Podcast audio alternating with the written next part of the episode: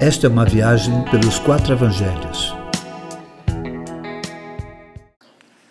O encontro com a samaritana.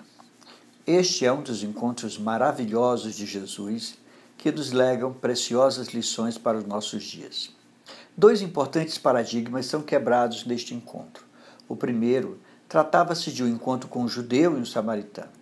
Judeus e samaritanos não se davam bem, pois estes eram considerados originados de uma mistura com os pagãos e que por isso teriam perdido as características que os ligavam ao Deus de Israel.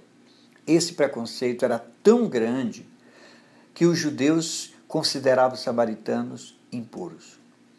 O segundo paradigma era um homem conversar sozinho com uma mulher, fato esse que causou estranheza aos próprios discípulos ao verem Jesus conversando com a samaritana. O encontro foi assim. Jesus chega, cansado de viagem, a uma cidade chamada Sicá, onde havia a fonte de Jacó. Uma mulher, identificada apenas como samaritana, chega para tirar água. Jesus logo inicia uma conversa pedindo-lhe água e ela achou estranho ele, um judeu, pedindo água a uma mulher samaritana. Imediatamente, Jesus lhe mostra que enquanto ele precisava apenas de água para matar a sua sede fisiológica, ela precisava de água para matar a sua sede existencial, que ele chamou de água viva. A mulher estava tão focada no imediato que ver apenas a impossibilidade de Jesus tirar água do poço, além de que, sem saber quem lhe falava, não podia crer que aquele simples judeu seria maior do que o seu patriarca Jacó, que bebia daquela mesma água. Jesus, no entanto, falava de uma água que mataria sua sede para sempre. Quem beber dessa água que eu lhe der, nunca mais terá sede. Como a samaritana continuava focada no natural, em beber algo que nunca mais precisasse ir àquela fonte, Jesus muda a conversa e diz: Chama teu marido, tocando na maior das suas necessidades, as insatisfações com a vida, pois já que tivera cinco maridos e, que, e o que tinha agora não era seu.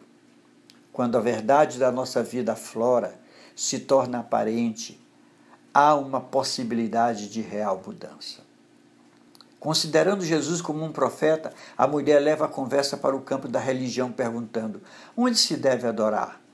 Jesus oferece água viva, mas ela quer saber o lugar da adoração. Em perguntas atuais, seria como dizer: qual a melhor igreja? A resposta é simples: Deus não procura adoração ou lugar de adoração. Deus quer adoradores, corações contritos que o adore em espírito e em verdade. Ainda sem saber com quem falava e sem compreender a resposta de Jesus, a mulher leva sua dúvida para ser respondida num futuro distante quando o Messias chegar. Jesus, porém, lhe fala claramente: Eu sou, eu que falo contigo. Os encontros de Jesus conosco não são para dar resposta às nossas necessidades naturais, assim como responder às perguntas difíceis sobre os problemas da humanidade, ainda que possa fazê-lo. O que Jesus quer é se revelar a cada um como ele é, o Messias de Deus, que veio tirar o pecado do mundo, que veio remover a parede de inimizade do homem com Deus. Quem adquire essa consciência bebe da água da vida e tem em si uma fonte a jorrar para a vida eterna.